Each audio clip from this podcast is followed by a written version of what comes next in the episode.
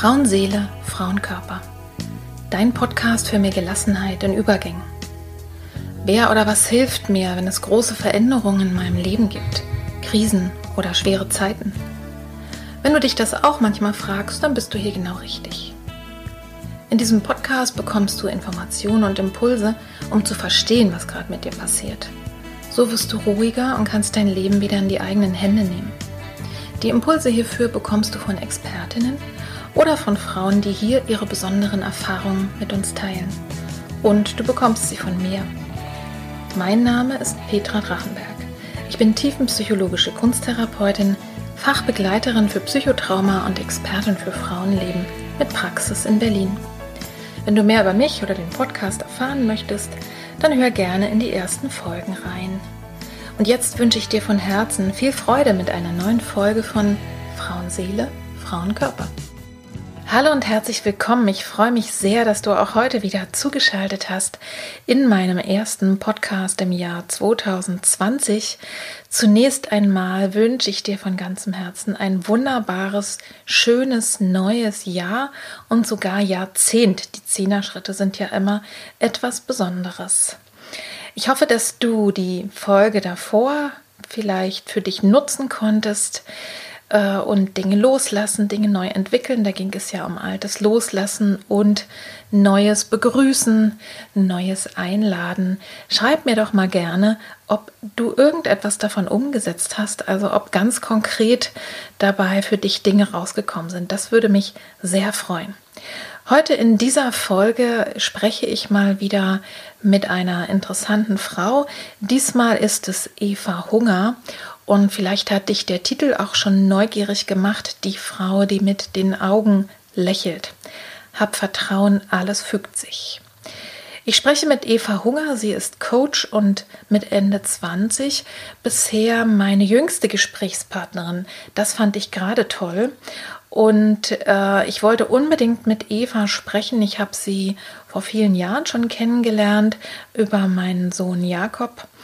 Und ich wollte mit Eva unbedingt sprechen, weil sie sich nicht nur als Coach mit den Krisen und Übergängen junger Menschen besonders gut auskennt aus eigener Erfahrung, sondern weil sie jeden Tag erlebt, dass ihr Körper nicht das macht, was sie will. Eva ist mit einer chronischen fortschreitenden Muskelerkrankung geboren, die heißt FSHD, also Muskeldystrophie, und ist schon seit ihrer Kindheit körperlich nicht dazu in der Lage zu lächeln. Daher dieser poetische Titel. Und Eva lächelt wirklich mit den Augen. Und ihr könnt sie jetzt ja nicht sehen in diesem Podcast-Interview, aber ihr könnt sie hören. Und ich finde, also wenn sie hat selber auch einen Podcast, Lebenshunger Podcast heißt der, glaube ich.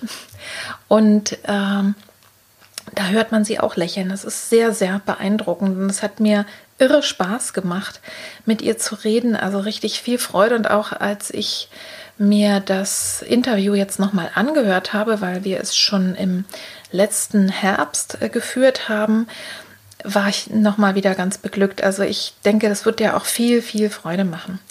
Eva hat sich schon in ihrer frühen Jugend entschieden, sich nicht negativ beeinflussen zu lassen von dieser chronischen Erkrankung und hat einfach beschlossen, ich glaube als 12- oder 13-Jährige, du hörst es dann auch gleich, ich will kein doofes Leben.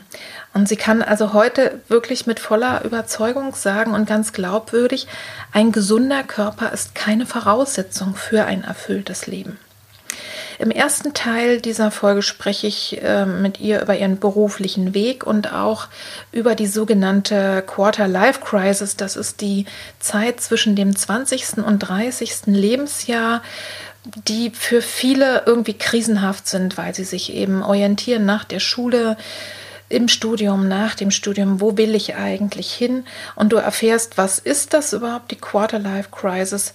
Wie finde ich als junger Mensch, aber auch vielleicht als älterer Mensch eigentlich meine Bestimmung, meinen Lebensinhalt? Wir reden auch darüber, was vielleicht Eltern tun können, um die jungen Menschen zu unterstützen, da gut durchzukommen. Und im zweiten Teil dieser Folge erzählt Eva uns eben ihre Geschichte, die Geschichte ihrer Erkrankung oder ihres Lebens mit dieser Erkrankung, mit der sie einfach schon geboren ist. Vor allen Dingen aber, wie sie persönlich damit umgeht. Also wie ist es möglich, ein erfülltes und erfolgreiches Leben zu führen, auch wenn man so körperlich eingeschränkt ist? Wie kann man eigentlich mit der Irritation und mit komischen Reaktionen anderer Menschen umgehen? Und was, ihr, was hat ihr eigentlich geholfen, so viel Lebensfreude zu entwickeln, dass sie wirklich auf andere abstrahlt und deswegen wirklich ideal ist als Coach? Also ich glaube und habe auch gespürt, dass Eva wirklich äh, ihre Bestimmung gefunden hat. Du erfährst außerdem noch, was ein pinker Elefant mit dem Ganzen zu tun hat und wir fachsimpeln auch so ein bisschen über Therapie und Coaching und streifen alle möglichen Themen. Also lass dich einfach mal überraschen, es ist ein sehr buntes, aber eben auch inhaltlich sehr interessantes Gespräch. Jetzt wünsche ich dir viel Freude damit.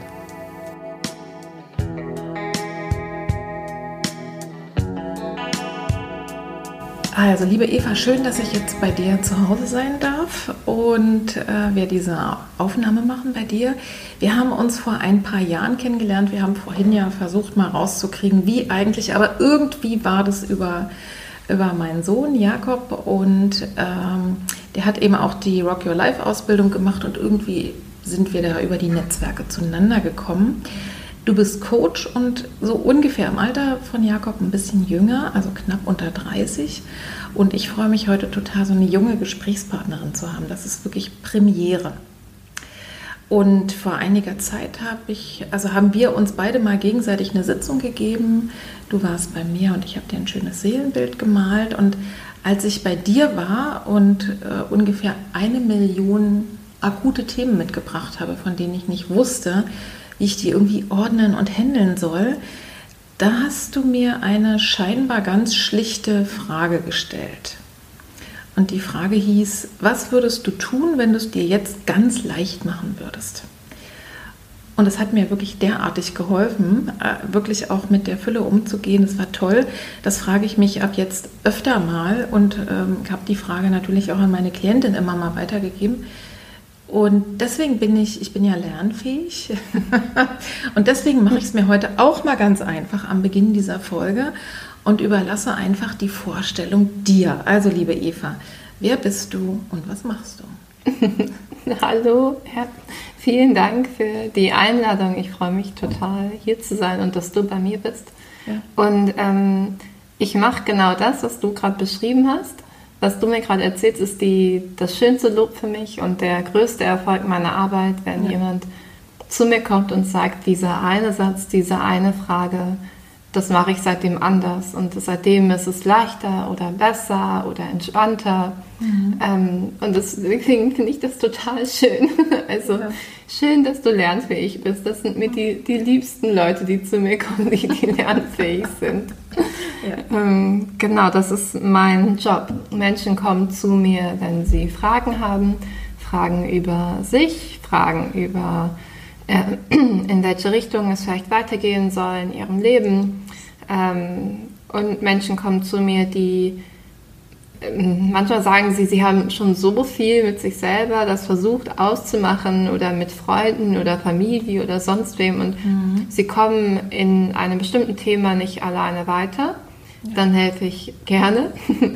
ähm, und inzwischen kommen Leute nicht nur zu mir, die irgendwie ein Problem haben oder sonst irgendwas, sondern tatsächlich, wenn sie irgendwie ein neues Projekt haben oder eine Idee, die sie umsetzen wollen, also auch sehr positiv und vorwärtsgerichtet. Also man muss mhm. kein Problem haben, um zu mir zu kommen. Ich arbeite auch gerne mit Leuten, die kein Problem haben. Naja, oder die vielleicht, da kommen wir ja vielleicht auch noch drauf, ne? eher sagen, ja, ähm, äh, ich, ich weiß zum Beispiel gar nicht, wie meine Ziele sind, ne? Genau. Oder wo es eigentlich hingehen soll. Ja. So kann man jetzt sagen, ist vielleicht auch ein Problem, aber ne? oder ich möchte, also manchmal äh, kommen auch zu mir in die Praxis ähm, Leute, die dann auch nicht irgendein Problem haben, sondern sagen, ich wünsche mir mehr Lebensfreude zum ja. Beispiel oder ich wünsche mir mehr Lebendigkeit, ja. ne? sowas. Äh, und also und Coach ist so der richtige Begriff. Kann man das so ja, sagen? Ja, kann man so sagen. Wie bist du denn dazu gekommen? Mhm. Ähm, du hast ja in der Einleitung schon von der Verbindung von Jakob und mir gesagt über Rock Your Life. Und ich weiß nicht, ob deine Hörer das kennen, aber Rock Your Life. Kannst du es ja mal kurz umschreiben? Kurz beschreiben mhm. ist Coaching zwischen Hauptschülern und Studenten. Und in 2011, also vor acht Jahren, war ich in meinem ersten Semester. Ich habe Kommunikations- und Kulturmanagement studiert mhm. und habe dort ähm, meine ersten Coaching-Grundlagen gelernt über mein Ehrenamt und habe eine Hauptschülerin ähm, begleitet in den letzten beiden Schuljahren. Und das hat mir so viel Freude gemacht, ähm, auch zu erleben, wie nur weil, also in Anführungsstrichen nur, weil eine andere Person da ist, mhm. dass, dass sich das Leben so grundsätzlich ändert. Und das fand ich total beeindruckend. Und ähm, nach meinem Studium wusste ich, okay, ich möchte weiter in die Richtung gehen und ähm, war ja einfach nur in der ehrenamtlichen Schiene bis dahin unterwegs. Also habe nie Geld dafür bekommen oder so. Mhm. Und ich wusste, okay, wenn es mein Job sein soll, dann möchte ich damit auch mein Geld verdienen. Und habe dann eine Coaching-Ausbildung gemacht und angefangen, Erwachsene zu coachen, die mich dann bezahlt haben. Und dann war es ja. mein Job. Mhm. Und die, äh, was war das für eine, ist es irgendwie eine spezielle Coaching-Ausbildung? Es gibt ja derartig viel, ne? Äh, das, da kennen sich die Laien ja irgendwie überhaupt nicht aus. Also ja. kannst du dazu was erzählen? Ja, ähm, genau, es gibt super viel, weil der Begriff Coach nicht geschützt ist. Also in ja. Deutschland ist er nicht geschützt. Das heißt, jeder kann sich theoretisch Coach nennen. Es gibt Coaching-Verbände, die verschiedene Coaching-Ausbildungen zertifizieren und ich habe auch eine zertifizierte gemacht. Mhm. Ähm, ich habe aber keinen bestimmten Coaching-Ansatz in der Ausbildung verfolgt. Mhm. Ähm, es war eine Ausbildung, die in jedem Modul einen anderen Ansatz ähm, ah, ja. uns vorgestellt hat und den wir ähm, dann auch angewendet haben. Und dadurch konnte ich so besser herausfinden, welcher Ansatz zu mir passt. Also wir haben auch mit Pferden gecoacht und japanische Schwertkunst und wow. Achtsamkeit. Also, also du eigentlich erstmal so ein ganzes Buffet, ja. um dann zu sehen, wo ist mein Schwerpunkt. Genau. Ich wollte ähm, ich hatte das Bild von einem Blumenstrauß. Ich mhm. wollte so viele unterschiedliche Blumen wie möglich erstmal kennenlernen und mhm. anfassen und dabei haben. Ähm, weil ich auch die Erfahrung gemacht habe, wenn jemand zu mir kommt, dem ist letztendlich egal, ob, ob wir eine Hypnose machen oder ob wir eine systemische Ausstellung machen. Also das ist ja. letztendlich dem Menschen also ein bisschen egal. So wenn es eine ja. Lösung gibt am Ende, dann ist alles fein. Mhm. Ähm, und ich habe mich jetzt aber inzwischen auf einen auf eine Richtung festgelegt im Coaching, das kontextuelle Coaching. Mhm. Da bin ich aber noch in der Ausbildung. Also die, den Abschluss mache ich erst nächstes Jahr. Kannst du dazu in zwei Sätzen sagen, was das ist, kontextuell? Ja. Kontextuell bedeutet, dass man ähm, sich die, mm, die Gedankenkonstrukte, die man hat, die Glaubenssätze und Meinungen über verschiedene Dinge, dass man sich die anschaut und an denen arbeitet und nicht so mhm. sehr am an dem, was man sieht, hört und fühlt. Also nicht so sehr an den Ergebnissen. Ähm, genau. Okay, also man geht eher an die Wurzeln. Genau, wenn man sich, ich glaube, also viele kennen ja das Eisbergmodell, ne, wo ein mhm. Siebtel über der Wasseroberfläche ist und sechs. Siebtel unter der Wasseroberfläche. Und da geht es um die sechs Siebtel unten drunter. Ja, ja. Ähm, genau. Das ist ja das, womit wir eigentlich auch hauptsächlich in der Therapie zu tun haben. Ne? Ja. Ich habe letztens ein schönes Bild äh, von einer Kollegin gehört, die sagte, stell dir vor, dein Unbewusstes, ne? also wirklich so die archaischen Teile von uns ähm, oder das, was wir eben gelernt haben, ne? bis, also als wir im Grunde noch keine Worte hatten. Ähm, das ist so wie ein Elefant und auf dem sitzt eine kleine Maus. Und die Maus ist unser Verstand, mhm. unser, unsere Kognition und glaubt, sie würde also, ne? macht da ein Theater. Mhm. und es geht eher darum, den Elefanten in Bewegung zu setzen, weil die Maus alleine die ist da ein bisschen überfordert. Ja, genau. Ich mache ich mach sozusagen Elefantenarbeit. Genau. Ähm, was, was würdest du denn sagen, was ist denn der Unterschied zwischen Coaching und Therapie für dich? Mhm. Mm, ich habe noch nie eine Therapie gemacht. Ich bin total neugierig. Ich, ich glaube, ich werde auch einfach mal eine machen, um es erlebt zu also haben. Also eine Psychotherapie für dich selber ja. als Klientin. Ja, ich kann das ja allen nur empfehlen, auch mit oder ohne Probleme ne, sich damit zu befassen. Aber ja, ja wie ich wollte es hm? ich wollte es nur einmal erklären, dass, ähm, oder sagen, dass ich es nie gemacht habe. Deswegen habe ich es nicht selbst erlebt. Deswegen würde ich es auch einfach machen, um es einmal selbst erlebt zu haben. Ja. Ähm, vielleicht ist es in den, in den Fragen, die jemand hat, dann anders. Also ähm, für mich ist Coaching eher auf die Zukunft gerichtet und ähm, wenn jemand zu mir kommt, dann frage ich den oft auch gar nicht, hm, was ist in deiner Vergangenheit passiert oder so, sondern mhm. ähm, das ist für mich das, was in, in Therapie passiert. Mhm. Ähm, und Therapie ist für mich auch, wenn man jegliche Art von mentaler Krankheit hat, wie Depression, oder dann würde ich auch sagen, ist Coaching nicht, nicht geeignet. Ähm, und wenn jemand Medikamente braucht, natürlich auch nicht. Dann, ja. Wobei, das ist eine spannende Frage. Ne? Wenn jemand mhm. Depression hat, ist ja ein riesenweites Feld. Klar, der würde dann nicht zu dir kommen wegen der Depression, ne? sondern vielleicht ähm, da sich Therapie suchen, aber könnte ja trotzdem gecoacht werden. Ne? Total. Also, also das schließt sich ja, ja nicht aus. Das schließt sich nicht sondern aus. Ich, also für mich, mir geht es auch immer so, dass ich, ich biete ja mittlerweile auch beides an mhm. in der Praxis. Und da ist es wirklich so, das eine ist eben so ein längerer Prozess, wo, wo ganz viel Beziehung äh, auch erstmal im Vordergrund steht und neues Beziehungslernen und natürlich immer die Bezüge, wo kommt es her, ne? zu verstehen, neu, neu sozusagen nach vorne gerichtet dann reagieren zu können. Und beim Coaching, das ist ja oft kürzere Prozesse mhm. und ähm, einfach auch ähm, ja, zielgerichteter. Ne? Wobei mhm. ich manchmal, also je nachdem, wenn ich beispielsweise eine Schwangere jetzt vor mir habe, und die hat aus lauter Angst und mit guten Gründen im sechsten Monat noch keine Hebamme, äh, dann gehe ich auch mal raus aus dem Therapeutischen und coache sie und sage so, meine Liebe, jetzt ne, Hast du dir schon mal überlegt, wie soll das denn sein in drei Monaten? Hm. Und, ne? oder, oder coache gar nicht mehr und sage ganz pädagogisch, ich würde dir raten, jetzt ist die Zeit, ne? wenn du dich und dein Kind nicht gefährden willst, das hatte ich tatsächlich auch schon, da auch äh, nochmal anders mit umzugehen. Also was ich damit sagen will, es kann auch bewegliche mhm. Felder geben. Ne? Und ja, das einfach nur zu dem Feld. Hast du denn eine besondere Spezialität? Also wer sind denn deine Kundinnen oder wie heißen die Coaches? Ja, ich nenne sie meistens Coaches. Und, ja. Also wer, wer, sind die und äh, welche Themen haben die denn so? Mhm.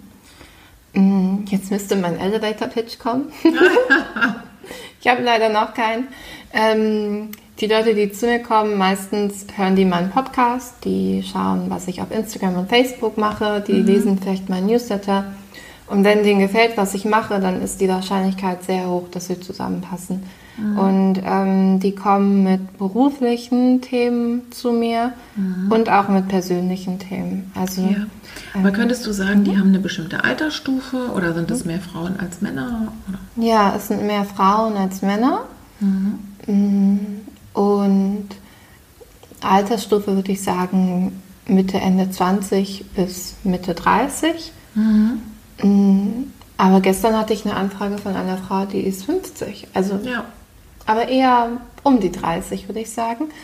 Und mh, mm, was die alle gemeinsam haben, ist, dass die, die haben total Lust auf ein Leben, was sie total erfüllt. Also die, mhm. die sind äh, ganz ganz proaktiv und ähm, sehr gestaltend auch und ähm, wissen und, oder wünschen sich jemanden, der sie auf dem Weg begleitet und mhm. immer mal wieder Fragen stellt ja. und sozusagen mitschaut, okay, bin ich noch auf dem richtigen Weg oder nicht? Mhm. Ähm, und das kann sein von, was will ich eigentlich beruflich machen? Was, was kann ich eigentlich? Also nicht mhm. nur nicht nur, was habe ich studiert, sondern was wünsche ich mir eigentlich für ein Leben, wie soll das für mich aussehen, mhm.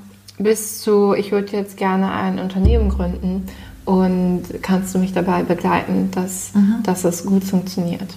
Okay. Im Vorgespräch sind wir ja schon drauf gekommen. Also du bist ja selber ne, jetzt nicht mehr Mitte 20, aber so hast die Erfahrung ja auch gemacht. Jetzt Ende 20. Äh, und du hast auch gesagt, dass so dieses Thema Quarter Life Crisis mhm. Äh, etwas ist, mit dem du auch zu tun hast, also die krisenhafte Zeit um das 25. Lebensjahr. Als ich so alt war, gab es den Begriff irgendwie nicht und ich habe das Gefühl, das Thema gab es auch nicht so richtig. Aber ich glaube, weil wir auch nicht andeutungsweise so viel Auswahl hatten und in der, ich bin ja DDR sozialisiert, schon gleich gar nicht. Da war eher das Thema, äh, dass man irgendwie aufpassen musste, nicht zu schnell irgendwie äh, zu verspießern und alt zu werden. Ne? Also ja, jedenfalls meine Frage ist, kannst du uns ein bisschen was über dieses Thema erzählen? Hattest du das etwa auch? und was ist denn typisch für diese Zeit? Ja, also ich hatte das total und ähm, ich, ich nehme da gerne das Beispiel vom Flughafen. Also für, für uns, also die in der Quarter-Life-Crisis sind oder da, da sich dem das irgendwie verstehen wollen. Ähm, es ist, als würde man am Flughafen stehen und man könnte jeden Flug nehmen. Also mhm.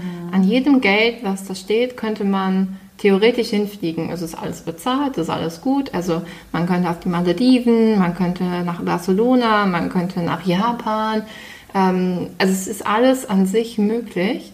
Und dann weiß man nicht, wo man hinfliegen soll.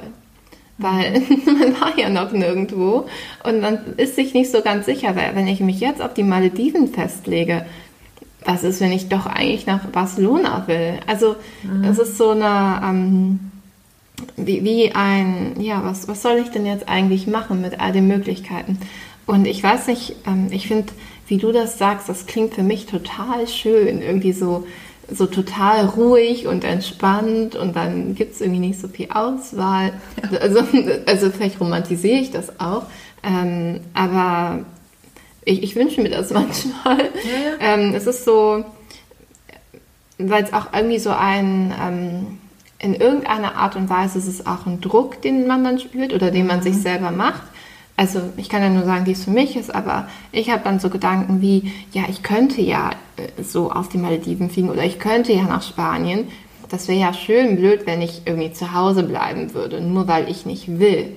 Aber sich dann einzugestehen, okay, vielleicht ist zu Hause bleiben genau das, was ich will, mhm. ähm, irgendwie ist es so ein Gedankenprozess, den man dann mhm. erstmal durchgehen muss.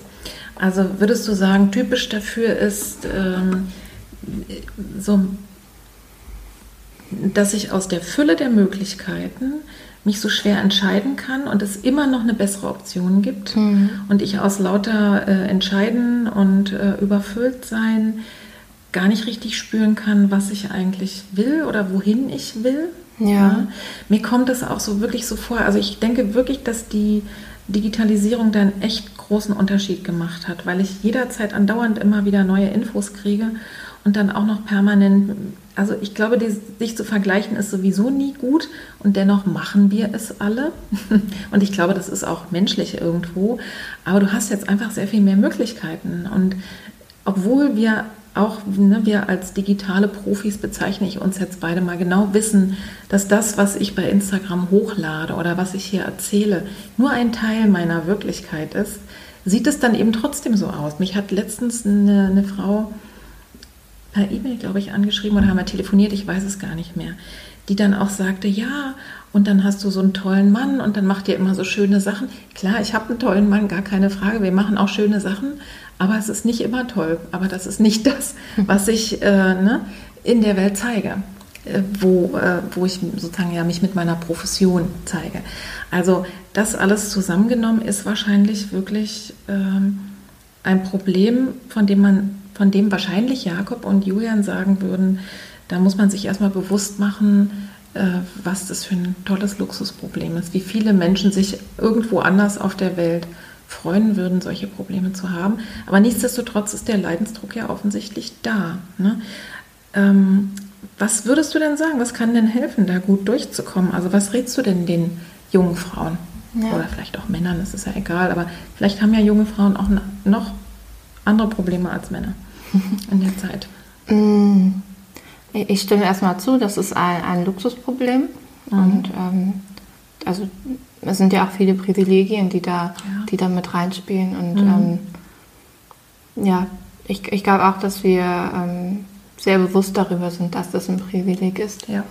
Ähm, und wenn wir nochmal das Bild vom Flughafen nehmen, dann vielleicht nicht so sehr äh, zu recherchieren und ähm, Reiseführer zu lesen von den unterschiedlichen Orten, sondern tatsächlich eher den Blick nach innen zu richten und äh, sich selbst besser kennenzulernen und mhm. damit rauszufinden, was man denn möchte und sozusagen Hypothesen aufstellen, die zu einem selbst passen. Ähm, also das kann in Form von Meditation sein oder in Form von Coaching oder ähm, wie auch immer. Und darauf zu achten, wenn ich was im, im Alltag mache und es macht mir Freude, davon mehr zu machen, also sozusagen der, der Freude zu folgen mhm. und dann nach und nach dem, dem mehr und mehr, dem mehr und mehr nachzugehen und sich so das aufzubauen. Das würde ich. Hattest haben. du nicht auch irgendwie mal so ein, war das nicht auch ein Online-Programm mhm. oder ein Kurs, dieses Ikigai? Ja, Ikigai, genau. Kann man da noch irgendwas finden äh, ja. von dir im Netz? Oder? Ja, ähm, tatsächlich. Ich kann dir den Link noch schicken, dann kannst du ihn in die Show Notes machen. Ähm, Ikigai ist ein japanisches Konzept, das aus vier Bereichen besteht. Ähm, was ich liebe, worin ich gut bin, was die Welt braucht und wofür ich bezahlt werden kann. Ja. Und das ist ein, ein Programm, das man bei mir machen kann und sein persönliches Ikigai herauszufinden, wo diese vier Bereiche sich überschneiden. Da ist die ähm, größte Chance, dass das auch ähm, mir Freude macht und genau. ich damit verdienen kann. Genau. Aber man kann ja daran auch merken, okay, ne, ich mache, denn das kenne ich selbst jetzt auch ähm, aus den aus der Altersstufe irgendwie so zwischen 40 und 50, dass Frauen nochmal irgendwie durchstarten, mhm. nochmal was Neues suchen und sagen, ach, und ich hätte so gerne einen Strickladen, mhm. ja, so.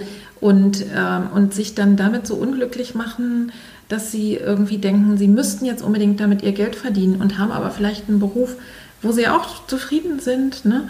Und dann geht es vielleicht nur darum festzustellen, ich mache das total gerne, vielleicht mache ich es dann ehrenamtlich oder, oder nur ne, zum Teil. Also ich fand ähm, dieses Konzept auf alle Fälle super spannend, mal darüber nachzudenken. Ne? Oder auch zu sagen, mir macht unter Umständen was Spaß, was leider die Welt nicht braucht. Aber das heißt ja nicht, dass ich es nicht machen darf. also das, das fand ich eigentlich sehr befreiend und zu gucken, wo ist denn da, wo, wo gibt es Überschneidungen. Ne? Mhm. Also ich finde es ganz oft auch hilfreich, wirklich so mit Methoden einfach mit so, so Sachen, wo man einfach so eine, eine Leitplanke hat. Ne? Denn hinspüren, das ist dann schon die höhere Kunst ne? und erst recht natürlich für jüngere Menschen, die das vielleicht gar nicht gewöhnt sind. Hast du denn für die äh, Mütter und Väter Tipps, wenn die dann mit ihren unzufriedenen und unentschiedenen Töchtern und Söhnen am Armbrutstisch sitzen ähm, oder am Wochenende? Äh, was, was können die denn tun? um ihre Tochter oder Sohn zu stärken? Oder was sollten sie auch besser lassen? Könnte vielleicht auch ein spannendes Thema sein. Mhm. Ähm, ich kann jetzt nur aus meiner Erfahrung sprechen. was, ist, was ich mir ähm, wünschen würde, ist einfach ähm, Vertrauen. So in das, ja, es wird sich schon alles ergeben. Es ist ja, es ist nur eine Crisis, es ist nur eine Krise. So, wird sich äh, in ein paar Jahren wahrscheinlich einfach alles gelegt haben, dann ist das vorbei. Also einfach Vertrauen in den Weg der, des Sohns oder der Tochter. Ähm, und ich würde auch gar nicht zu weich sein. Also mhm. man muss nicht für alles Verständnis haben. Also dann tatsächlich zu sagen, ja, ähm, ja, ich kann verstehen, dass du nicht weißt, was du machen willst, aber mach irgendwas und probier es ja. aus. Also ähm, weil ich das auch sehe, dass manche so unentschieden sind, dass sie irgendwie gar nicht so richtig versuchen oder anfangen, weil dann mhm. man traut sich dann auch irgendwie nicht so richtig, weil nachher man Angst, dass es vielleicht doch nicht passt und dann müsste man nochmal umentscheiden. Ähm, aber sozusagen die, die Entscheidung immer weiter rauszuschieben, ich glaube nicht, dass das funktioniert. Ähm, mhm. Und da mhm. ruhig, ruhig sagen, so ja, bis wann hast du dich entschieden? Okay, und dann geht's weiter. Mhm. Naja, und auch, auch zu gucken, ich erlebe ja auch einen wahnsinnig hohen Druck. Ich arbeite ja auch in der Familienbildung und äh, da erlebe ich einen sehr hohen Druck auch von den Eltern. Äh, also sozusagen innerlich, das Kind muss am liebsten Abitur machen. Ne? Und also auch mal den Gedanken zu denken, dass es auch sehr gute Ausbildungen gibt und ne, dass es immer Zugangswege gibt, äh, wirklich von, von allen Ecken bis dahin, dass ich eben, äh, selbst wenn ich kein Abi habe, aber dann eine Berufsausbildung, dass sich ja häufig dann sozusagen eine Studienberechtigung daraus ergibt. Oder wenn ich vielleicht in eine ganz andere Richtung gehen will, keine Ahnung, ich habe Friseurin gelernt und stelle fest, ich möchte doch lieber Ägyptologie studieren, dann gehe ich auf die Abendschule. Das ist auch in Ordnung. Also ich habe ja relativ ähm, spät auch selber erst studiert, mit Anfang 30, weil ich in DDR-Zeiten aber auch gar kein Abi, ja, ich hätte das ist eine längere Geschichte. Also ich hätte es machen können, ich wollte es aber nicht aufgrund des persönlichen Drucks, also habe ich also des ideologischen Drucks.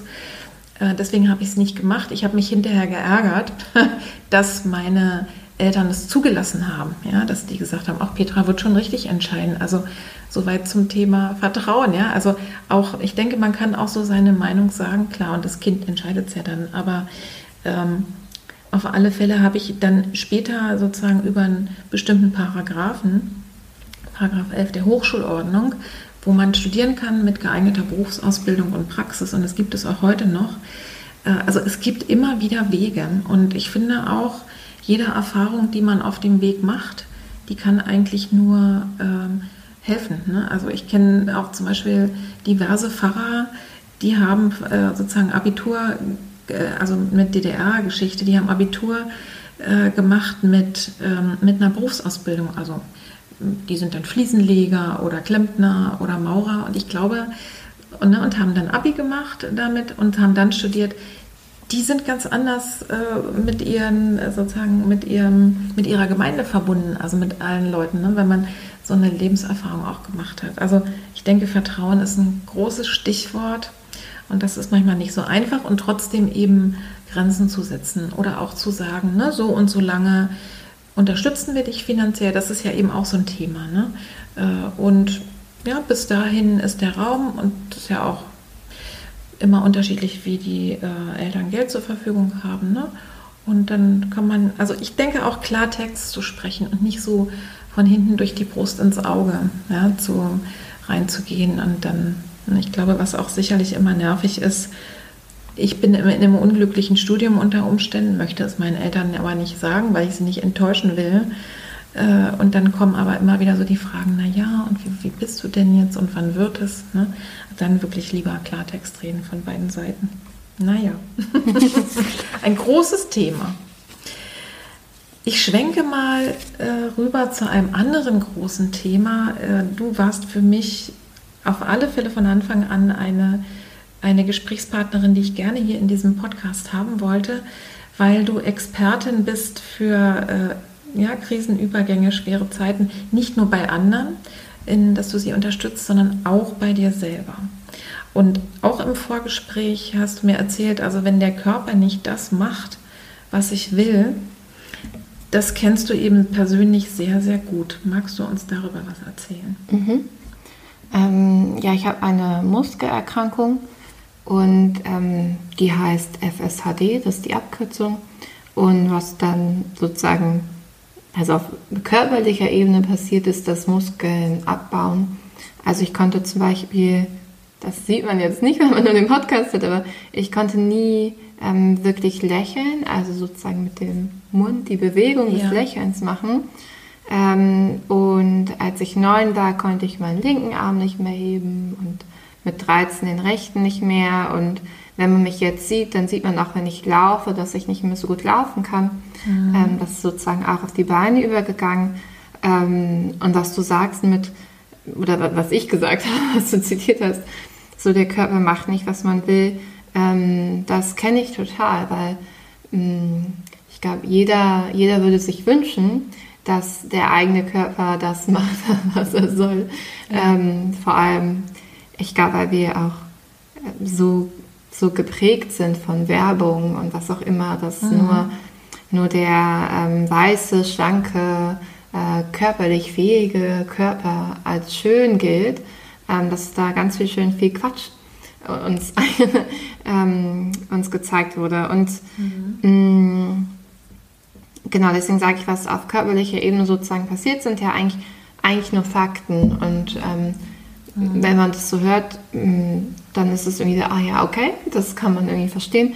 Es sind aber natürlich auch auf ähm, emotionaler und psychischer und ganz viele andere Ebenen, ähm, die damit reinspielen, weil ähm, mhm. ich weiß noch, wie ich so auf dem, ähm, ich wollte, ich glaube, ich war 17 oder so und saß auf dem Bett und hatte, habe meine High Heels angezogen und bin aufgestanden und konnte nicht mehr auf den gehen. Also ich konnte ja. nicht mehr sozusagen einen Fuß den anderen setzen.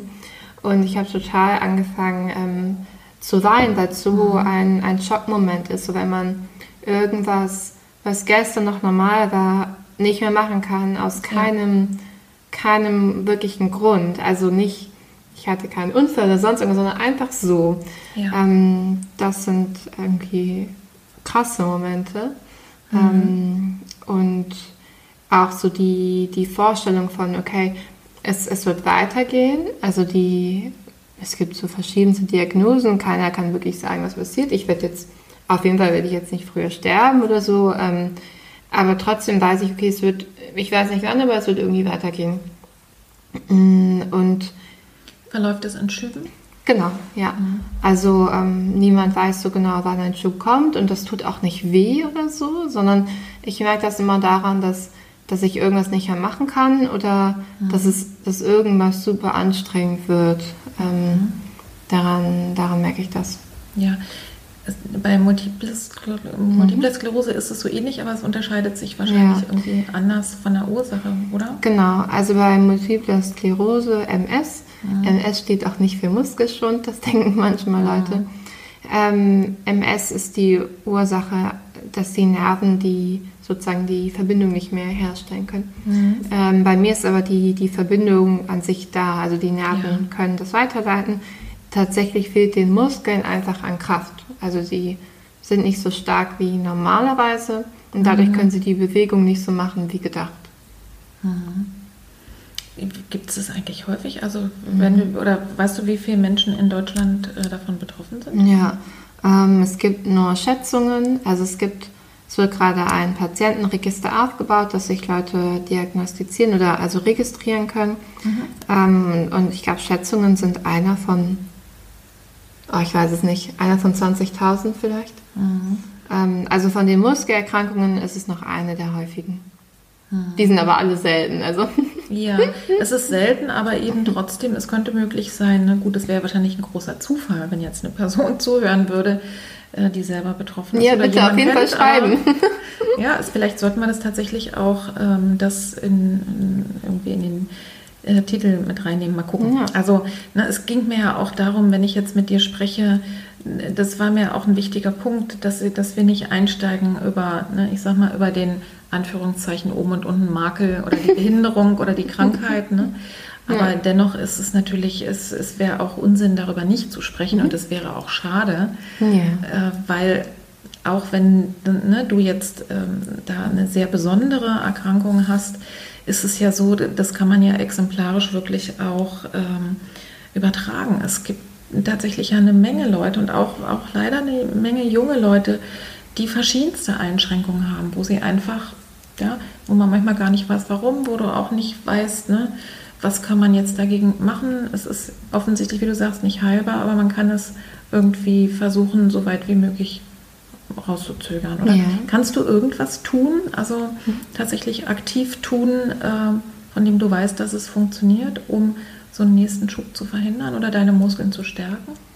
Ähm, es gibt jetzt nichts Spezielles, ähm, mhm. kein bestimmtes Medikament oder so.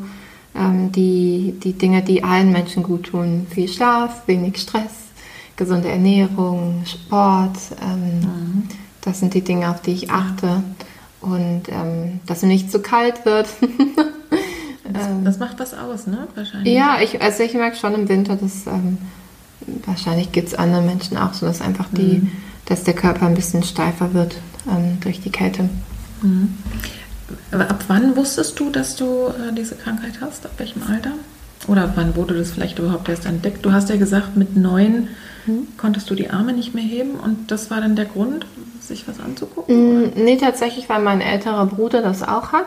Ach so. Mhm. Und der ist vier Jahre älter und ähm, also das weiß ich nur aus Erzählungen, weil ich damals noch zu klein war, aber dass wir ähm, mm, so bei verschiedenen Ärzten waren ähm, und mein Bruder war schon neun, als es diagnostiziert wurde und ich war mhm. dann zu dem Zeitpunkt fünf. Ich erinnere mich aber nicht mehr so wirklich daran. Mhm. Es wurde mir nur erzählt, dass wir dann an der Uniklinik waren und mhm. dort dann den Gentest gemacht haben und dann sozusagen hatte das Kind einen Namen. Ja. Ähm, genau, und dass ich es selber gemerkt habe, war ähm, in, der, in der Grundschule, glaube ich, irgendwann, weil ich irgendwann festgestellt habe, die Reaktion, die ich bekomme von anderen, ist nicht so, wie ich mich fühle und was ich eigentlich aussende. Mhm. Also, ähm, dass ich sozusagen gelächelt habe oder ich dachte, ich lächle und die Person hat aber mich angeschaut, als würde ich sie nicht anlächeln. Und dann, also sozusagen aus dem, aus dem Wechsel mit, mit fremden Personen habe ich dann irgendwann das so ein bisschen mhm. verstanden. Ja. Ich glaube, das war in der Schule. Ähm, ist es denn so, dass es von, wirklich von Anfang an, also dass du damit mhm. geboren bist, äh, ja. dass, dass einfach der Bereich schon wahrscheinlich ja. von Anfang an genau. einfach nicht Kraft genug ja. hatte, um deine äh, deine Lippen zu bewegen. Ne? Meine Zähne haben nie die Sonne gesehen. die Armen. Die Armen. ja. Ähm, und da hast du mitgekriegt, dass es irgendwas anderes. Ja. Und hast du denn damals schon irgendwie angefangen, äh, Strategien zu entwickeln, das irgendwie auszugleichen? Mhm. Kinder sind ja da Meister und Meisterinnen ja. drin. Ja, total. Ähm, weil ich weil ich fand das blöd. Ja, das ist ja auch saublöde. also als, als Kind fand ich das einfach irgendwie doof. Ähm, und ich habe dann oft einfach, also kam ein bisschen drauf an, wenn ich Menschen nicht mochte, und das ist auch heute noch so, wenn ich, wenn sie mir nicht sympathisch sind, mache ich es natürlich nicht. Aber ähm, dass ich dann einfach mit der Person gesprochen habe. Und also als Kind ja. habe ich es eigentlich nie erzählt, was ich dann habe, aber ich wollte dann mit sozusagen mit der Person in Kontakt sein und dann mhm ähm, hat die das irgendwie, also von selbst irgendwie so ein bisschen gecheckt, glaube ich.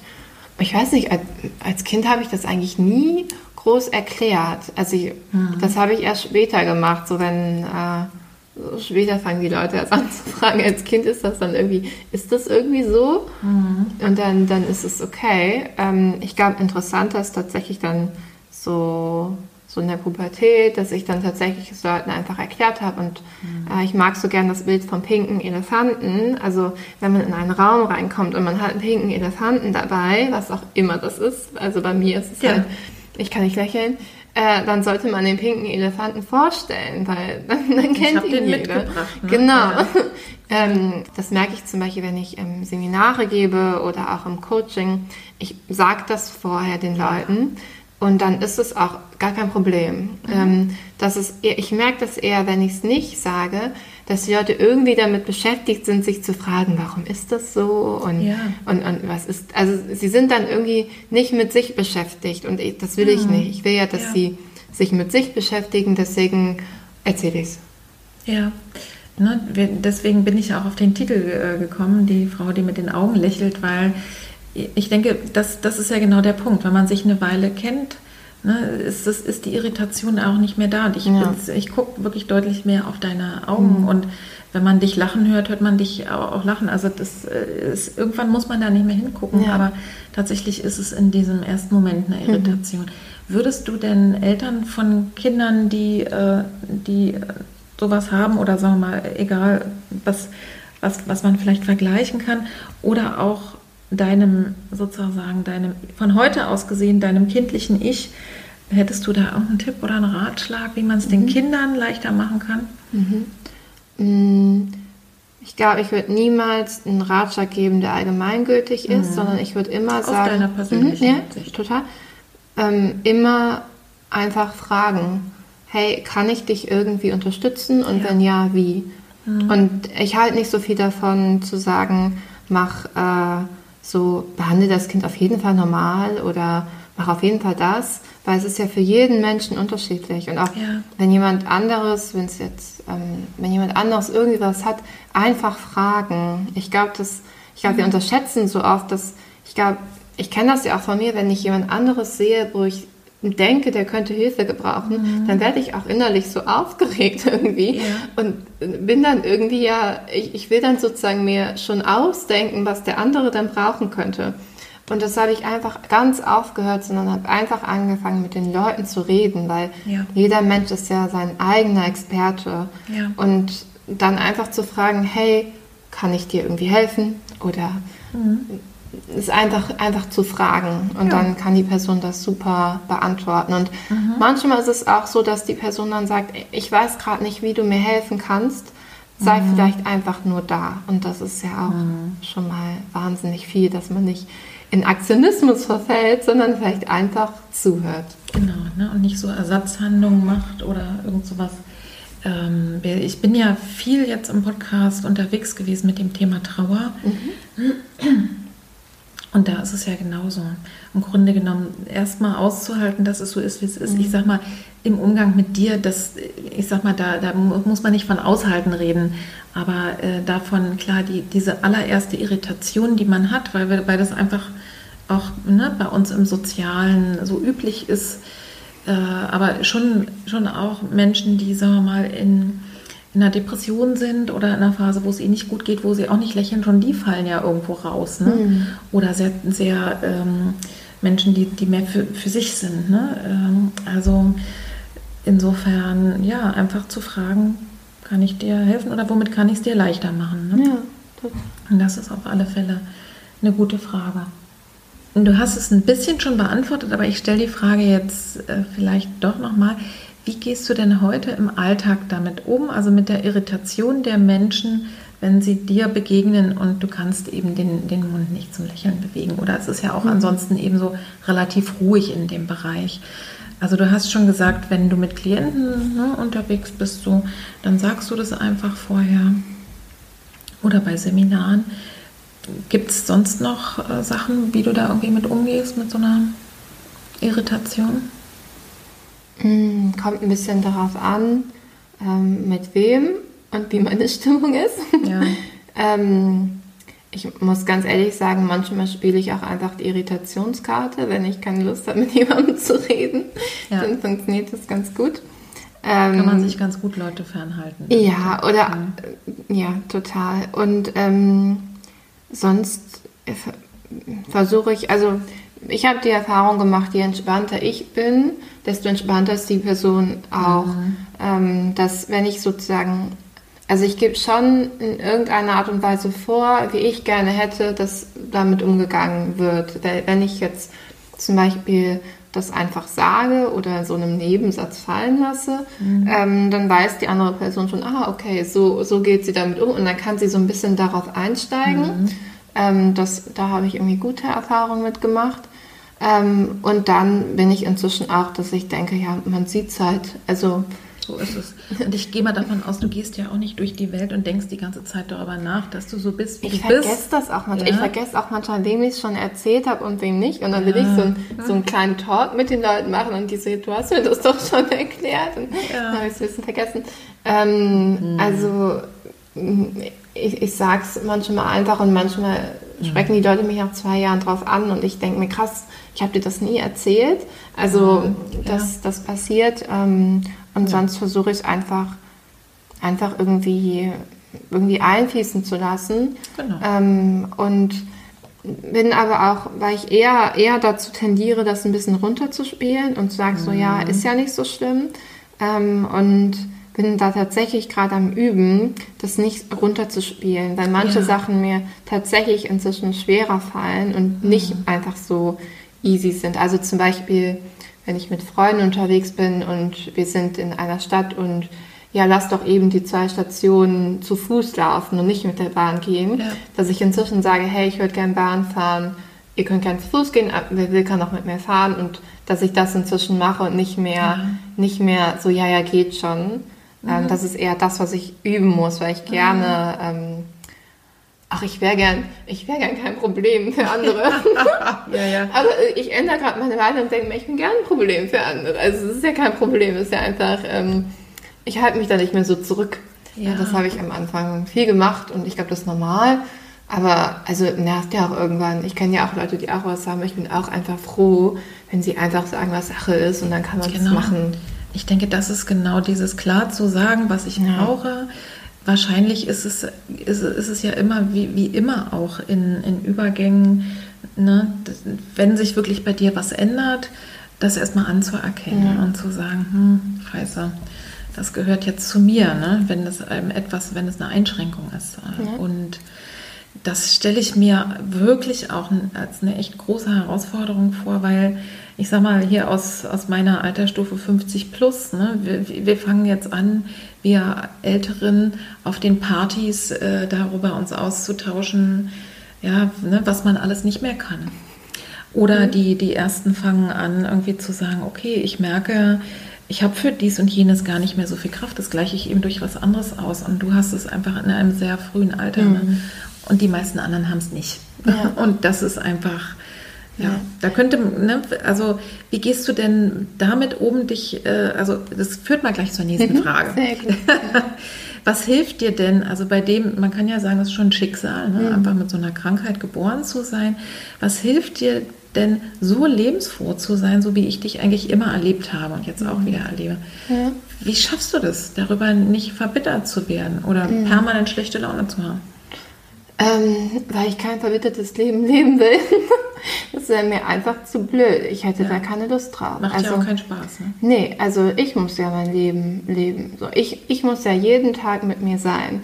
Mhm. Und ähm, dann mache ich es lieber schön. Also tatsächlich, ähm, ich habe da einfach keine Lust auf ein verbittertes Leben. Ich habe Lust auf Fülle und Liebe und Erfolg und Freude. Das sind Dinge, die mich inspirieren. Ja. Ähm, und ähm, ich glaube, dass man, jeder Mensch hat so viel Gestaltungsmöglichkeit und so viele, so, so, so viele Möglichkeiten.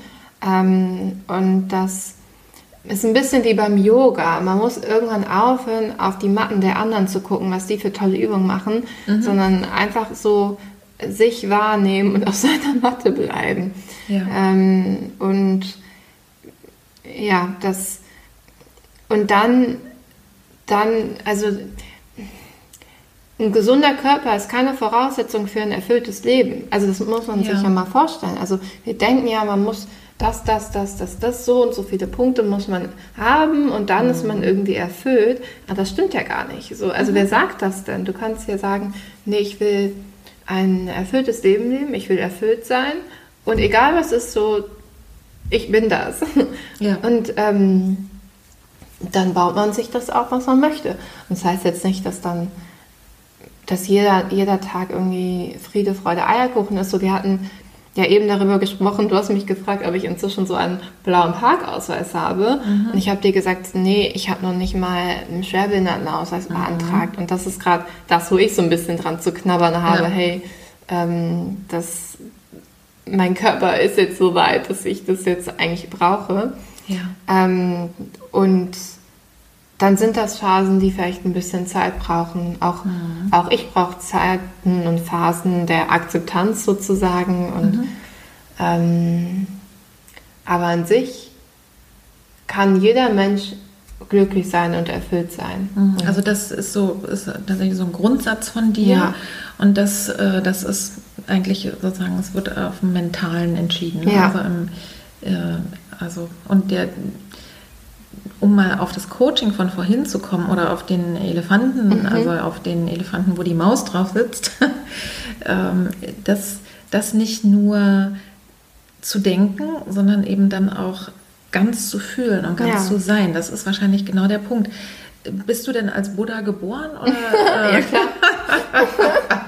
es gibt ja manchmal Menschen, die wirklich mit einer riesigen, mit einem riesigen Potenzial an Ressourcen, also in dieser Hinsicht, also ne, Resilienz, äh, so psychisch geboren werden.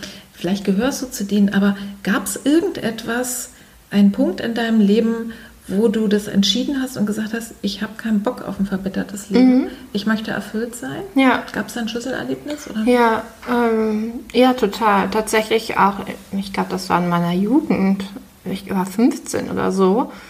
Ähm, ich weiß gerade nicht, was ich nicht mehr konnte. Irgendwas konnte ich nicht mehr machen. Und ich saß wirklich heulend auf dem Bett und habe einfach geweint, weil ich das so ungerecht fand und so unfair und mhm. ich habe mich so ohnmächtig gefühlt, weil ja. das, ähm, das war so was Größeres als ich sozusagen, also dass irgendwas sozusagen entschieden hat, dass das so sein wird. Ja. Ich fand das, ich habe mir so richtig rebelliert dagegen. Mhm. Ähm, und dann saß ich heulend da und habe mich dann tatsächlich so gefragt, okay, also ich habe jetzt zwei Optionen, so ich bringe mich jetzt um oder ich mache das jetzt. Ja. So, und ähm, weil aber was ich nicht will, ist sozusagen leben und die ganze Zeit rumheulen und mhm. darüber verbittert sein. Das, also Verbitterung hatte ich damals nicht so als Begriff, aber es war für mich so, ich wollte nicht, äh, ich wollte nicht so ein doofes Leben. Ja, ich wollte, ich wollte kein blödes Leben. So, ich wollte jetzt halt, ne? Mhm. Ich wollte, also es war eher tatsächlich, ich akzeptiere das jetzt oder ich mache es halt nicht. Aber ich, ich muss, ich muss, so, ich entscheide mich jetzt dafür. Und dann habe ich gesagt, okay, ich mache das jetzt, so ist jetzt so.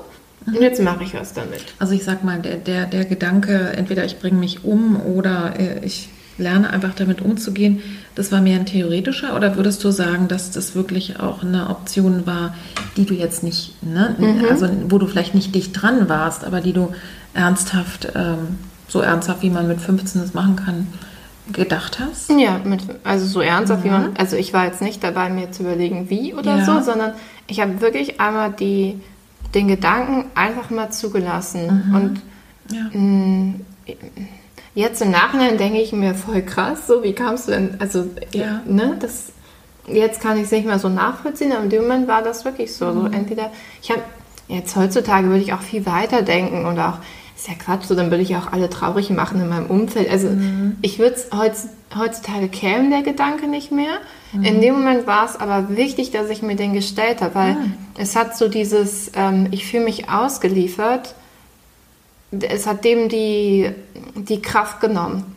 Genau. Weil ich letztendlich einmal Ja gesagt habe. Ich habe Ja gesagt zu dem, was ich bekommen habe. Und ich glaube, mhm. das kann man echt auf so viele Bereiche, mhm. was ich auch heutzutage noch mache. Also auf alles, was das, auf alles, was erstmal kommt, dass ich erstmal Ja sage. Weil ich glaube, viele laufen rum mit so einem innerlichen Nein, dass sie zu irgendwas, wie irgendwas ist, Nein gesagt haben. Zu wie wie ihre Eltern zu ihnen waren oder wie, wie das Wetter ist oder mhm. wie, ähm, wie der Klimawandel voranschreitet oder was auch immer. Die laufen mit so einem Nein durch die Gegend, mhm. was ja total viel Energie ver verbraucht. Also mhm. man ist ja die ganze Zeit dann im Nein drin sozusagen und, mhm. und sieht dann auch alles so. Und ich glaube, um wirklich etwas zu ändern, muss man erstmal sagen, ja, okay, das ist jetzt so und dann guckt man weiter. Was Aber, man damit macht. Ja, man muss, also ich glaube, so irgendwas machen, ohne vorher akzeptiert zu haben, funktioniert nicht. Weil. Wenn ich dann heimlich das andere doch noch. Ja, will, ne? ja. ja. Also das heißt, du wärst auch so eine Vertreterin, ich lese es ja bei Instagram mhm. immer mal wieder, der radikalen Akzeptanz oder ja. ist dir das Wort nicht so also kannst du damit nicht ja. so viel anfangen? Ähm, ich kenne das Wort, ich habe das Buch nie gelesen, mhm. ähm, deswegen, ich weiß nicht genau, was da alles hintersteht. Mhm. Aber ja, an sich auf jeden Fall. Auf je was ist denn die Alternative? Also die, die Alternative, die finde ich überhaupt nicht attraktiv. Ja, und ich denke, also was ich immer noch mal wichtig finde, ne, wenn wir, gerade wenn wir über Dinge im Leben reden, wo klar, so eine, eine Krankheit, das damit bist du geboren. Ne? Da mhm. braucht man nicht rumdiskutieren, das, das ist so. Aber ich kann äh, noch auch gut verstehen, sozusagen, wenn Klientinnen eben auch sozusagen erstmal eine Weile darin hängen, dass sie das sau ungerecht finden, zum mhm. Beispiel eben ne, missbraucht worden zu sein. Mhm. Und, äh, und ich ermutige sie da auch wirklich wütend drüber zu sein oder ne, die Gefühle da auch, auch äh, sozusagen äh, zuzulassen. Das ist ja auch wichtig aber eben auch dann wiederum es dann nach, nach einer Weile wirklich eben zu sagen, dass das in das Leben zu integrieren ist. Das steht so unter der Überschrift, es darf gewesen sein, es ja. darf zu meinem Leben dazugehören, auch wenn ich es mir nicht ausgesucht habe und obwohl es sozusagen kriminell, äh, menschenfeindlich und ganz, ganz furchtbar ist. Aber ne, das, das gehört, da wäre die Akzeptanz von meiner Sicht dann so zu sagen, das ist passiert, das muss ich äh, nicht, der Welt nicht erzählen und eigentlich niemandem, aber ne, trotzdem zu sagen, dass das ist mir passiert, das gehört jetzt zu meinem Leben. Und äh, insofern ein Ja zu sagen, damit zu mhm. leben, auch mit den Folgen, je nachdem, wie früh einem sowas passiert ist, haben tatsächlich Menschen äh, auch ähm, Einschränkungen ihr Leben lang. Das heißt, da kann, kann man im Grunde genommen genauso wie du das beschreibst, auf der körperlichen Ebene, auf der psychischen Ebene. Eben, das ist sozusagen ein Dauerthema, womit man dann beschäftigt ist, wenn du das sehr früh und sehr lang erfahren musstest. Ja? Aber äh, deswegen, ich, es gibt immer manchmal so Diskussionen ne, über diese radikale Akzeptanz und es ist auch immer wichtig, klar, Nein sagen ist wichtig, wenn mir jemand was Böses tun will, aber du meinst was anderes, ne, dieses Ja zu sagen, was das Leben mir bietet um dann damit umgehen zu können, eigentlich als Handwerkszeug. Ja, voll. Ja. Akzeptanz heißt ja nicht aushalten. Ja, und Akzeptanz heißt ja auch nicht gut finden. Nee. Ne, sondern äh, das ist genau der Punkt. Ich gucke mal auf meinen kleinen Schummelzettel. Mhm. Ähm, was machst du denn heutzutage, wenn dich mal der Katzenjammer erwischt? Hast du, mhm. hast du einen Tipp, was hilft immer? Ähm, also natürlich ist es wieder sehr individuell, aber was ja. hilft bei dir immer? Ja. Und vielleicht kannst du ja was weitergeben, was ja. jetzt äh, an die Zuhörer noch nicht kennen. Ja, äh, mir hilft es tatsächlich äh, zu sprechen. ähm, und ich rufe dann eine Freundin an und frage sie, hast du gerade mentalen Platz? oh, wie rücksichtsvoll. Ja, wir haben das so ausgemacht, ähm, dass, weil manchmal hat man ja Platz und dann denkt man sich, okay. Mhm. Es war tatsächlich letztens so, da hat sie gesagt, Eva, sag mir doch einfach mal alles, was dich gerade nervt. Ich höre einfach zu. Und dann habe ich echt eine halbe Stunde lang gesagt, was mich nervt, was ich scheiße finde, was, was ich richtig, richtig blöd finde. Und mhm. Wirklich, es ging über Personen zu Konzepten, zu der Welt, zum Klimawandel. Es war jetzt kein ganz großes Jahr. es hat wirklich einmal komplett alles mhm. einmal ausgesprochen. Und es war, ich war, es war so befreiend. Also mhm. sie meinte dann auch an Spaß danach zu mir, Eva, vielleicht das anbieten. Leute dürfen dich anrufen und einfach sich beschweren. Ähm, tat total gut. Also mir ja. hilft das Sprechen total. Mhm. Ähm, und dann auch, ähm, ich mag total so diese Abbildung von der Welle, mhm. Ähm, weil oft, ich, ich glaube, man denkt oft, das Leben müsste wie so ein Graph immer steil nach oben gehen, so von ja. links un, unten nach rechts oben. Ich habe die Erfahrung gemacht, für mich ist das Leben eher in Wellenform. Manchmal mhm. bin ich mega motiviert und mache irgendwie alles. Und in, in anderen Momenten will ich irgendwie jeden Tag so zu Hause bleiben und eigentlich mit gar keinem reden. Ja. es, es gibt Wellen. Ähm, ja. Und es sozusagen einfach als, ja, als Phase zu akzeptieren. Das, also das heißt, wenn es dir ja. einfach mal übel geht, äh, hast du mittlerweile gelernt äh, zu sagen, das ist vielleicht jetzt heute so ein Tag und morgen ist es anders. Ja. Ja.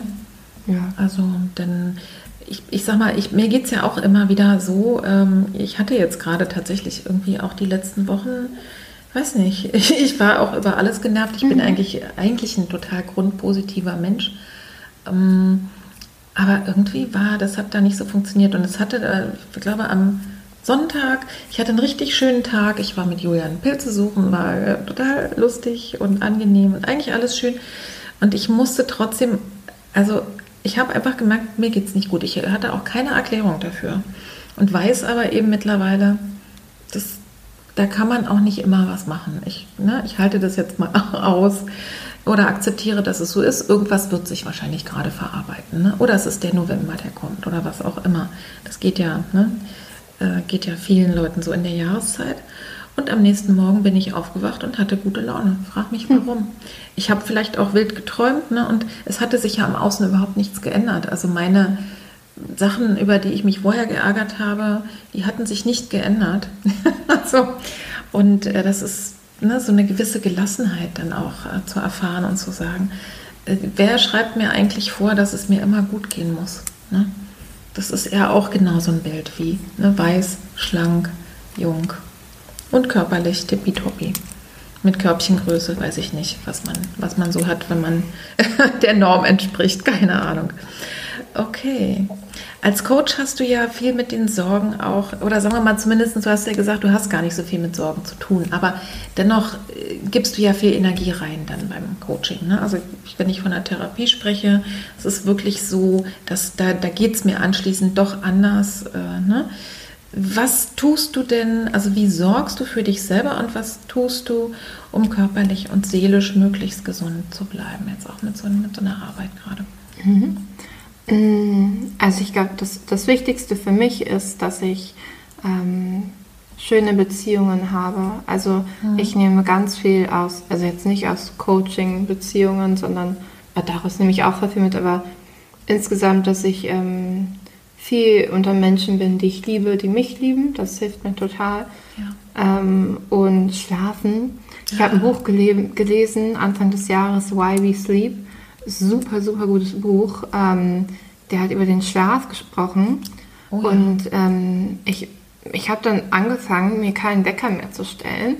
Und das war so eine Umstellung, weil ich mein Leben lang daran gewöhnt bin, egal, auch am Wochenende, ich habe mir immer einen Wecker gestellt, sozusagen, mhm. um, um zu kontrollieren, wann ich wach werde. Ja. Ähm, und dieses Gefühl von ausgeschlafen sein hatte ich irgendwie nur am Wochenende. Und jetzt unter der Woche das Gefühl zu haben, ausgeschlafen zu sein, das ist so genial. Mhm. Also vielleicht ist es für die Zuhörer jetzt nichts Neues, aber also ich finde, das, äh, das hat für mich irgendwie total viel geändert. Also ähm, mhm. schlafen. Wie, wie, machst du das dann mit deinen Terminen? Ähm, ich lege sie erst ab 10. Ja. Und, ich sag und das heißt, du wachst einfach von alleine vor, deutlich vor 10 auf. Also ja. das ist bei mir zum Beispiel nicht so. also. Ja, ähm, mhm. ich gehe ab, also ich habe dann ein bisschen ausprobiert, was so mein Rhythmus ist. Ja. Ähm, und ich, ich wache einfach immer vorher auf und manchmal, wenn ich mir nicht sicher bin, ob ich, ob ich aufwachen werde, stelle ich mir Wecker auf 9 oder so, aber mhm. also oft bin ich einfach schon vorher wach. Ja, naja, Schlafen ist übrigens, das finde ich, ist wirklich, also ich Total sage, ich sage sehr, sehr häufig auch, ähm, dass ich mich wirklich, gerade wenn ich so psychisch ein bisschen angeschlagen bin, äh, dass ich mich wirklich gesund schlafe. Mhm. Also und das, also ich sag mal, einer der Gründe, warum ich jetzt äh, die letzten Wochen vielleicht nicht so gut drauf war wie sonst auch, ist, dass ich wirklich relativ viel frühe Termine hatte mhm. und oft in den Abend hinein. Ich habe also wirklich kurze Nächte gehabt. Und mhm. das kann ich mal eine Zeit lang ganz gut haben. Aber schon alleine dieses Gefühl zu haben, genau, ich kann so lange schlafen, bis mein Körper von alleine aufwacht. Und das ist tatsächlich bei mir um elf. Mhm. Das ist, ähm, ich, also mein Mann ist ein Frühaufsteher. Äh, und manchmal begegnen wir uns auch. also er ist dann abends häufig schon äh, müde, wenn ich äh, zur Hochform auflaufe. Mhm. Aber äh, das Schlafen ist wirklich ein ganz wichtiger Tipp. Und gerade wenn man sich es dann eben wenigstens, ne, wenn man sich es einrichten kann am Wochenende oder wenn man Kinder hat oder so eingebunden ist, zu gucken, ne, sich dann mal, also das habe ich in, in einer äh, Podcast-Folge, wo es um ähm, postnatale Depression ging, hat die Kollegin auch gesagt, manchmal hilft auch einfach so, ne, sich dann gegenseitig einfach mal äh, das, das Paar äh, ein, ein Ausschlafen oder eine Nacht ohne Kinder äh, zuschenken, ne? Mhm. wo man dann vielleicht woanders schläft oder in einem anderen Zimmer und ganz klar die andere Person dann zuständig ist. Ne? So, so ein bisschen, äh, ja, einfach sich selber zu spüren. Und das verarbeitet sich ja auch wahnsinnig viel im Gehirn. Das ist wirklich lebensnotwendig. Und das ist, glaube ich, eins der Punkte, wo Jakob und Juli auch viel in ihren Stressbewältigungs-, äh, ne, also gesunder Umgang mit Druck und Anspannung, das ist so eins der Basics auch. Sport ja. Und Schlafen. Ja, ich finde das so spannend, weil ähm, so wenig, finde ich, in der Gesellschaft über Schlaf gesprochen wird. Ja. Ähm, und ich habe das, das ist ja so Buch, unproduktiv. Ja, es ist ja auch irgendwie, irgendwie, wenn jemand irgendwie länger schläft, dann ist es auch irgendwie, als wäre jemand faul, obwohl man gar nicht weiß, wann der ins Bett gegangen ist. Aber ja. ähm, das finde ich gut, mhm. wenn man viel schläft. Mhm, ja, alles klar. Genau, also das waren so deine, mhm. äh, das waren so deine Tipps. Gute Beziehungen und viel schlafen. Gute Beziehungen und viel schlafen. ähm, Gibt es denn, ich komme mal, ich gehe jetzt so langsam aufs Ende zu. Ähm, gibt es denn in dem, was du gerade machst, ich glaube, was vielleicht nochmal interessant ist, auch für die Hörerinnen und äh, vielleicht die paar Hörer äh, zu wissen, ist, du coachst ausschließlich digital oder mhm. machst du auch Live-Coach? Also so, so eins zu eins? Ähm, also ich mittlerweile digital und wenn jemand mich fragt, hey, kann ich zu dir nach Hause kommen in Berlin, dann sage ich ja, okay. Okay. Du hast es auch schon gemacht? Mhm. Naja, ah das ist ja, das ist ja auch gut, ich, ne? Ja. Also für die, äh, das ist ja einfach mal gut zu wissen, ich sag mal, äh, dass das eine, eine Möglichkeit ist. Ja. Äh, und das andere eben, äh, dass das eben überhaupt nicht an den Ort gebunden ist. Ne? Nee. Gibt es denn neue Projekte mhm. oder irgendwelche besonderen Sachen, die du gerade planst oder die vielleicht gerade angelaufen sind?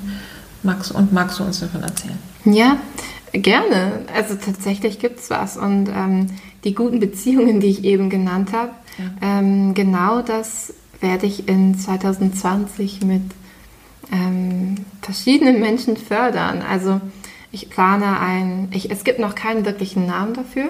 Mhm. Äh, momentan der Name ist zwölf Menschen, zwölf Monate, mhm. Ähm, dass man mit elf anderen Personen durch das Jahr geht gemeinsam. Mhm. Und ähm, wie, ein, wie eine Mastermind, also eine Gruppe, wo man sich austauscht und mhm. zu Beginn des Jahres hält jeder fest, was das Jahr für ihn bereithalten soll, was, mhm. was kommen wird und es gibt einen monatlichen Fokus und es geht vor allem auch darum, äh, sich gegenseitig zu unterstützen und dass ja. man in, in einer Gemeinschaft durch das Jahr geht.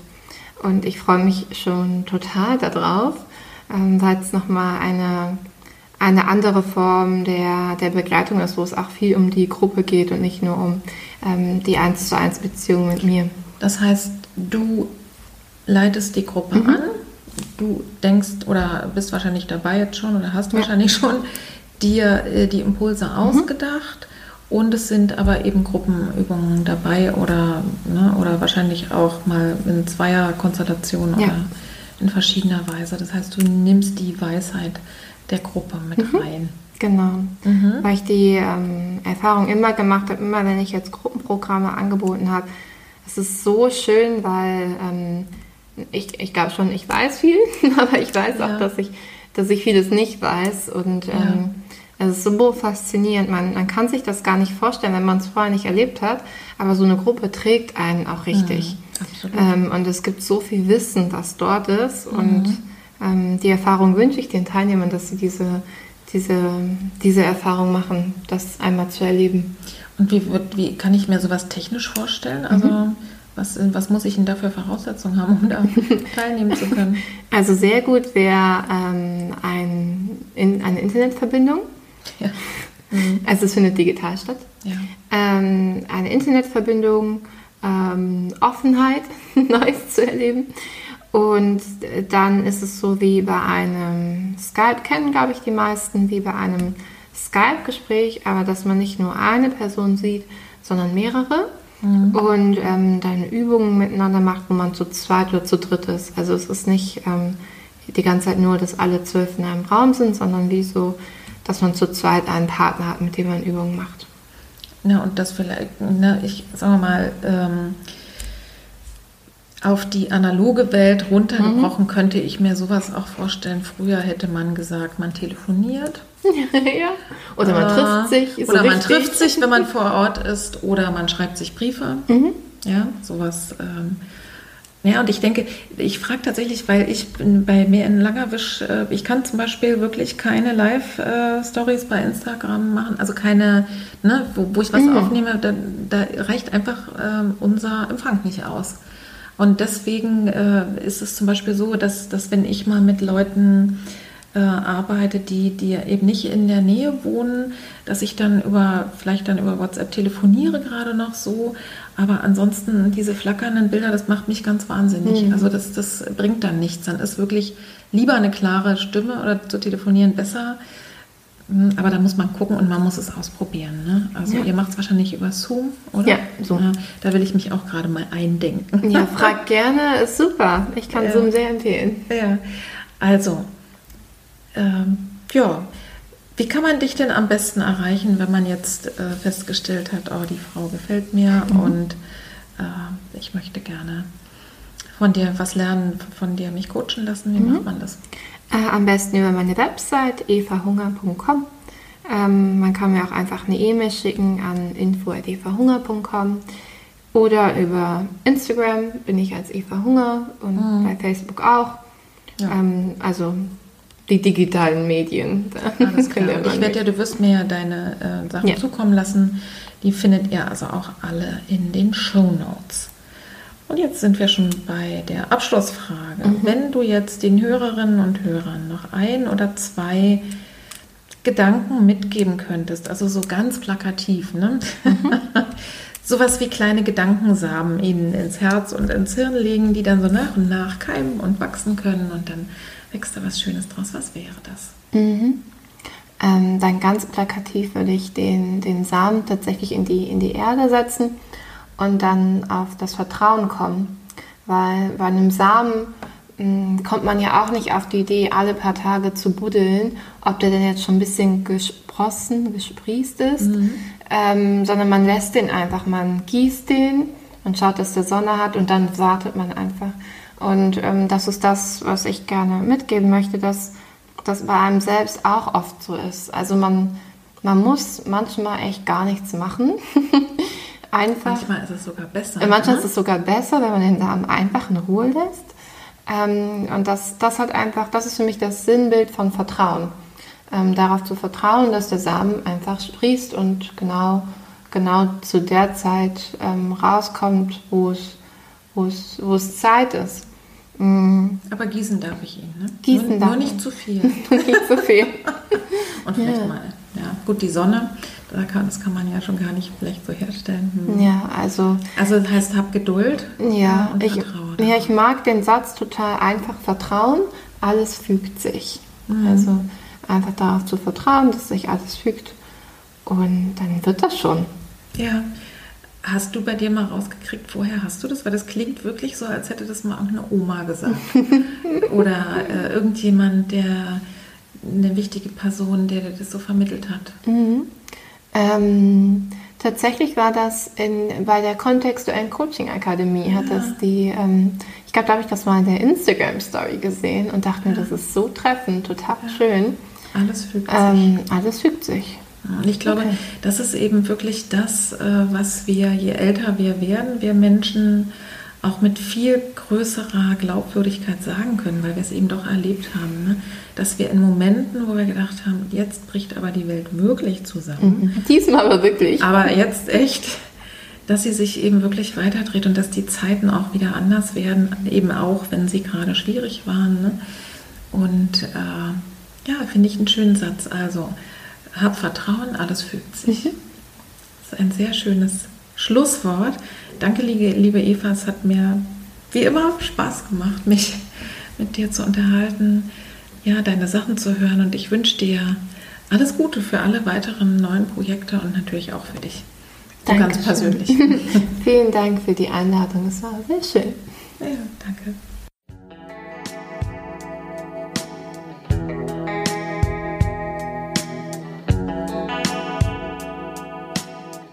Ich hoffe sehr, du hast Freude gehabt, du bist inspiriert worden und konntest einfach was mitnehmen von dieser Energie, die Eva ausstrahlt und ja, wünsche dir sehr, dass der Samen in dir aufgeht. Also wirklich dieser Satz, hab Vertrauen, alles fügt sich. Den äh, finde ich schon wirklich auch sehr, sehr schön.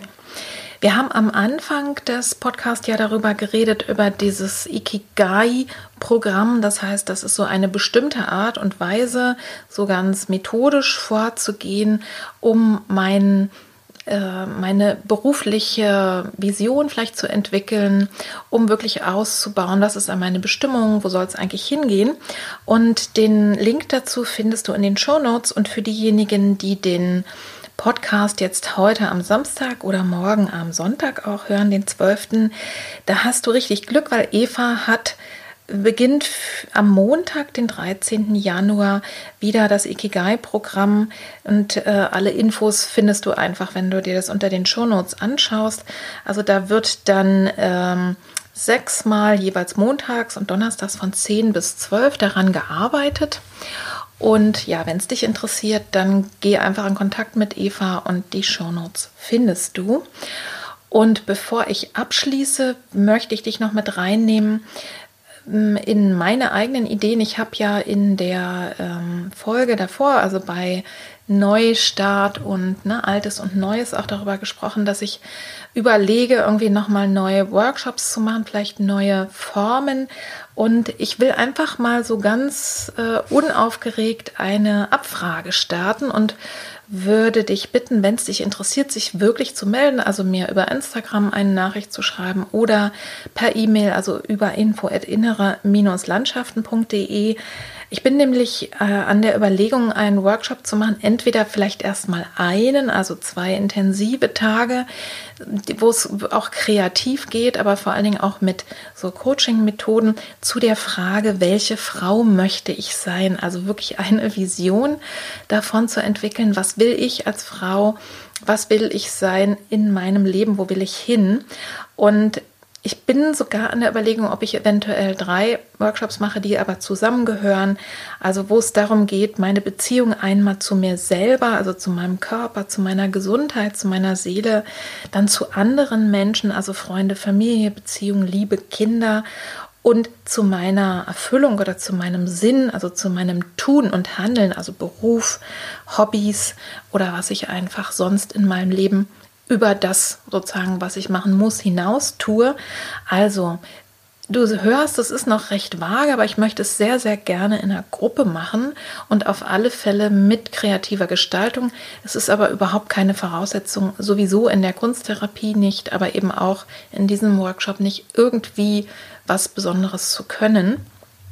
Und wenn dich das irgendwie anspricht, also wenn du merkst, das ist eine Frage, die regt mich schon beim Fragen an. Ja? Welche Frau möchte ich sein? Und ähm, vielleicht auch nochmal in den verschiedenen Bereichen. Dann melde dich doch einfach bei mir, weil ich habe eigentlich keine Lust mehr, Sachen in die Welt zu setzen, von denen ich gar nicht weiß, ob, die, ob irgendjemand sich dafür interessiert. Also melde dich mal bei mir und sag mal grundsätzlich, fände ich interessant, dann können wir ja auch mal quatschen, dann können wir auch mal telefonieren und ich kann vielleicht aus dem, was ihr so wollt, auch was entwickeln und eine Idee entwickeln und dann auf die Suche gehen nach Räumlichkeiten und die Planung machen. Also ja, würde mich sehr freuen. Melde dich gerne bei mir und dann gucken wir mal, ob es in diesem Jahr 2020 ein oder vielleicht zwei oder drei Workshops mit diesen Themenausrichtungen gibt. Jetzt komme ich zum Ende, wünsche dir einen schönen Januar, wünsche dir eine gute Zeit, dass du wirklich was mitnehmen konntest hier aus diesem Gespräch mit Eva. Und ich freue mich nach wie vor immer sehr, wenn der Podcast abonniert wird, weil das die Sichtbarkeit, die Erreichbarkeit erhöht. Wenn du etwas darüber schreibst, da wo du schreiben kannst, wenn du kommentierst, wenn du anderen davon erzählst, den Link einfach weiterleitest. Also, da freue ich mich in jedem Fall und vor allen Dingen aber auch für mich, wenn ich eine Rückmeldung bekomme, was macht es mit dir? Hat es Folgen für dich? Also ich bin immer wieder erstaunt, wenn mir dann so in meinem Umfeld auf einmal Leute begegnen, die sagen, ja, ich höre deinen Podcast und da haben wir nie vorher drüber gesprochen und viele von euch sind ja gar nicht in meinem direkten Umfeld und es freut mich wirklich immer sehr, wenn ich Nachrichten kriege. Also lass dich inspirieren, äh, mach dir die kleine Mühe und schreib mir oder gib mir Bescheid, kommentiere, mach dich bemerkbar, sodass die anderen auch was davon haben können. Also, liebe Grüße für heute bis in zwei Wochen. Ihr wisst ja, ich habe mich entschieden, nicht mehr wöchentlich Podcasts zu machen, sondern 14-tägig. Und deswegen hören wir uns Ende Januar wieder. Bis dahin, alles Liebe, alles Gute, deine Petra. Tschüss.